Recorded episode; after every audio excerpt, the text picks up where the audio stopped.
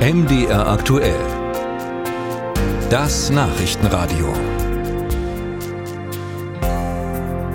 Politik in Sachsen und Thüringen blickt geradezu gebannt auf das kommende Jahr. In beiden Freistaaten werden Landtage neu gewählt und in beiden können sich die Ministerpräsidenten nicht sicher sein, ob sie nach dem 1. September im Amt bleiben. Sowohl in Sachsen als auch in Thüringen erreicht die AfD in Umfragen Werte von mehr als 30 Prozent und wirbelt das politische System kräftig durcheinander.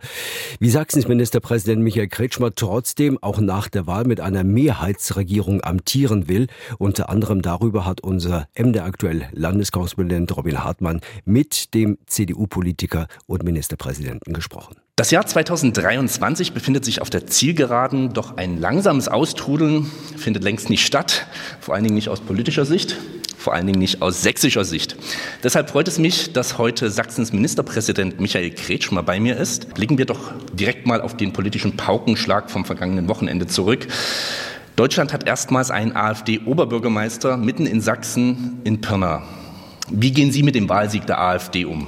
Ja, ich habe mich gefreut über diese große Gemeinsamkeit, die da auch vor Ort gewesen ist. Es hat nicht im ersten Anlauf jetzt für die Wahl geklappt, aber ich glaube, dass da viele aus der Stadtgesellschaft auch in den kommenden Jahren zusammenarbeiten werden, dass da viel auch an gemeinsamem Antritt ist und der gewählte Bürgermeister muss jetzt zeigen, dass er es kann und dass er auch Ideen für die Stadt entwickelt und die Kraft hat, sie auch dann umzusetzen. Sehen Sie denn eine eigene Verantwortung, eine Verantwortung der CDU am Ausgang der Wahl? Es ist immer eine Personenwahl und es hat immer etwas mit dem auch äh, Kontext zu tun vor Ort. Und sicherlich werden die Freunde vor Ort auch sagen, na ja, wir waren zu schwach, wir haben uns zu wenig in den vergangenen Jahren aufgestellt. Aber ich fand gerade in diesem Wahlkampf, da war sehr viel Mutmachendes auch für die Zukunft drin. Ist das denn auch ein Fingerzeig für die Landtagswahl? Sie haben ausgeschlossen, mit AfD und Linkspartei zu koalieren wollen aber auch nicht mit ihrem aktuellen Koalitionspartner, den Grünen, weiter regieren. Müssten jetzt nicht gerade die Parteien der Mitte zueinander stehen? Ähm, ja, wer bleibt denn ihnen dann nach der Wahl noch für eine Mehrheit übrig? Es ist wichtig, dass diese verschiedenen Vorstellungen, wie man mit den Herausforderungen der Zukunft umgeht, dass sie auch von den Parteien mit ihrem eigenen Hintergrund beantwortet werden. Die CDU ist eine Partei, die ist konservativ, sie ist bürgerlich, sie steht für Freiheit und für Unternehmertum. Und hat deswegen, wenn es jetzt darum geht, Deutschland ist wirtschaftlich herausgefordert, muss Klimaschutz äh, betreiben, andere äh, Antrittsmöglichkeiten, als es vielleicht eine eher linkere Partei tut. Deswegen jetzt so ein Einheitsfront halte ich für das wirklich Falscheste. Jeder muss sein Klientel, seine Wählerschaft ansprechen und am Ende gilt, Demokraten müssen untereinander koalitionsfähig werden. Das ist die Lehre aus der Weimarer Republik. Es war eine Katastrophe, dass damals viel zu viele Menschen bockig waren und nur auf sich geschaut haben und äh, was sie selber für richtig halten. Dadurch sind die Nationalsozialisten an die Macht gekommen. Was notwendig ist, dass man fähig ist zum Kompromiss. Aber jetzt geht es erstmal in den nächsten neun Monaten wirklich um einen guten Wahlkampf, der zeigt, wer steht hier eigentlich wofür und wer hat die besten Ideen für das Land. Bevor es überhaupt zu einer Koalitionsbildung äh, kommen kann, geht es natürlich erstmal darum, die Stimmen der Wählerinnen und Wähler zu gewinnen. Was sagen Sie, was glauben Sie, was nächstes Jahr wahlentscheidend sein wird in Sachsen? Ich möchte gern, dass wir beim Thema Lehrerversorgung besser werden. Da haben wir viele Ideen, dass wir garantieren können, die medizinische Versorgung im ländlichen Raum, dass wir insgesamt auch sagen, die Menschen, die im ländlichen Raum wohnen, die haben die gleichen Rechte wie die in den großen Städten. Eigentlich eine Selbstverständlichkeit. Aber wenn man im ländlichen Raum wohnt, merkt man eben, dass man auch bei der bundespolitischen Diskussion so nicht stattfindet. Und das geht so nicht. Und gemeinsam mit den aktiven Menschen in den Städten und den Dörfern, in den Landkreisen dafür sorgen, dass wirtschaftliches Wachstum da äh, stattfindet, dass die Träume, die Wünsche, die wir haben, wie wir unser Umfeld gestalten, dass die realisierbar sind. Und ein ganz enger Schulterschluss mit den Bürgermeistern und Landräten im Land. Da haben wir jetzt eine Notoperation gemacht in diesem Jahr, haben finanzielle Mittel bereitgestellt und mein Wort gilt auch, ich stehe an der Seite der Kommunen, weil ich weiß, dass dort Politik und politisches Handeln am stärksten und am schnellsten sichtbar wird. Wir brauchen starke Kommunen, damit wir ein lebenswertes Land haben. Sie haben da jetzt schon einige Punkte genannt, die den Sächsinnen und Sachsen wichtig sind, zum Beispiel der Lehrermangel, die Schulversorgung.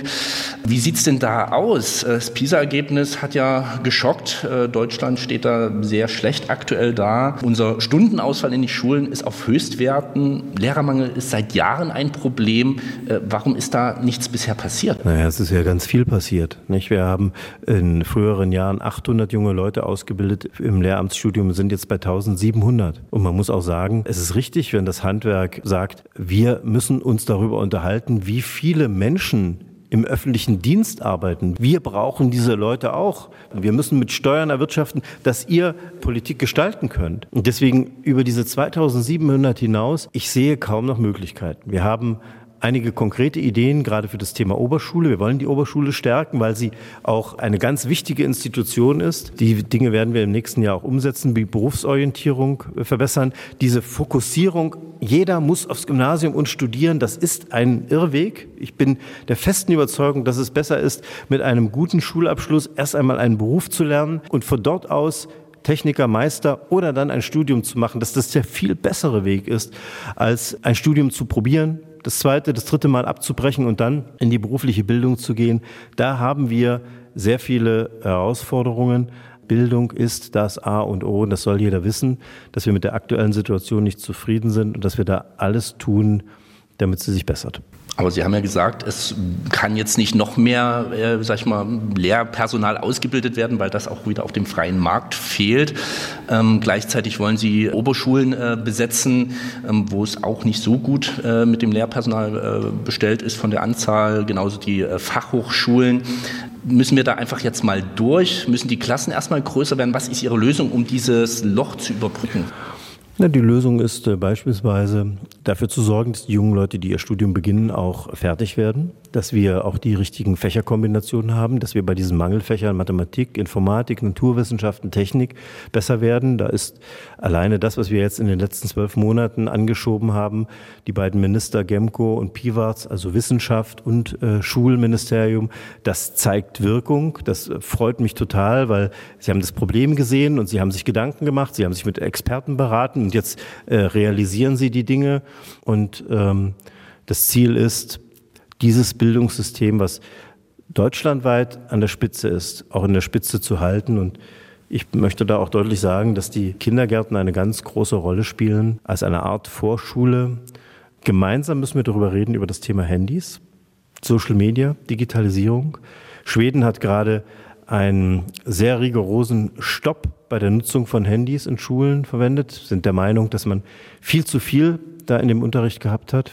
Das ähm, müssen wir miteinander besprechen. Ich glaube, dass wir auch etwas zu viel da derzeit machen. Und man hat schon das Gefühl, dass viele Kinder und Jugendliche, nachdem sie fünf, sechs, sieben, acht Stunden in der Schule waren, dann in kurzer Zeit durch den Konsum von Social Media und digitalen Medien alles wieder vergessen haben, was da gewesen ist. Und das müssen wir ganz unvoreingenommen miteinander besprechen, mit den Eltern, mit den Lehrern und uns überlegen, was unsere Strategie da ist.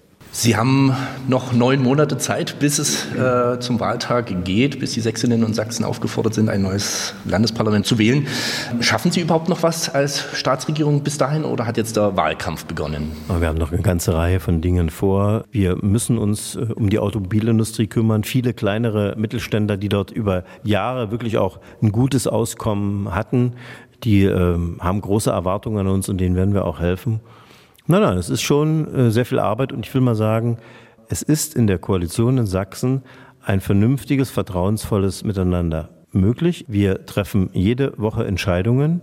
Wir haben auch bei neuen Herausforderungen immer eine Lösung gefunden und das ist mir wichtig. Und ja, ich möchte diese Koalition ohne die Grünen, weil ich merke, dass sie einen anderen Blick haben auf die gesellschaftlichen Herausforderungen und dass diese Abwägung, dass auch andere Interessen neben Klimaschutz auch berechtigt sind, dass sie das nicht so sehen. Aber ich würde sie immer auch verteidigen und dieses Böse, was wir da haben, dieses Abschätzige, das geht so nicht. Dieses Land darf nicht in diese Modus verfallen, dass wir Menschen gegeneinander ausspielen, dass wir sie zu Feinden erklären lassen. Wer das macht, meint es nicht gut. Und wir müssen um die richtigen Wege ringen und um die Frage, ob das eine kluge Idee oder ist oder nicht.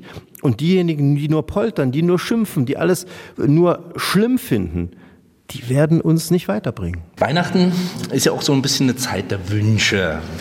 Wenn Sie sich was wünschen könnten, abseits von der Parteipolitik, von den Alltagsentscheidungen, die Sie treffen, was ist denn Ihre Vision für den Freistaat, sagen wir mal für das Jahr 2050, deutlich in der Zukunft? Woran sollen denn dann die Menschen denken, wenn sie an Sachsen denken? Ja, an ein modernes Land, in dem man gute Löhne gezahlt bekommt, in dem attraktive Arbeitsplätze sind und in dem junge Menschen und Alte gern miteinander leben und in dem wirklich auch Fachkräfte, die aus dem Ausland gekommen sind, hier zu Sachsen geworden sind. Und ich finde es ja immer so herrlich, wenn man dann manchmal in Bayern ist und ähm, ein Mensch, der ganz offensichtlich mal aus einem anderen Land gekommen ist, jetzt mit der Lederhose und im breiten bayerischen Dialekt einem was erzählt. Das für Sachsen bei Bergparaden oder bei dem Striezelmarkt, das wäre ein schönes Bild, weil es eigentlich der Grund ist, warum Sachsen so stark geworden ist über Jahrhunderte, dass man die besten Leute geholt hat, sich inspirieren lassen hat, sich mit anderen in einen Diskurs versetzt hat. Sachsens Ministerpräsident Michael Kretschmer war das. Vielen Dank für das Gespräch und eine schöne Bescherung. Ich wünsche Ihnen auch ein frohes und gesegnetes Weihnachtsfest und was ich mir sehr wünsche ist, dass das nächste Jahr für uns alle ein friedliches Jahr wird. Ja, das wünscht sich der Ministerpräsident Sachsens Michael Kretschmer im Gespräch mit unserem MD aktuell Landeskorrespondenten Robin Hartmann.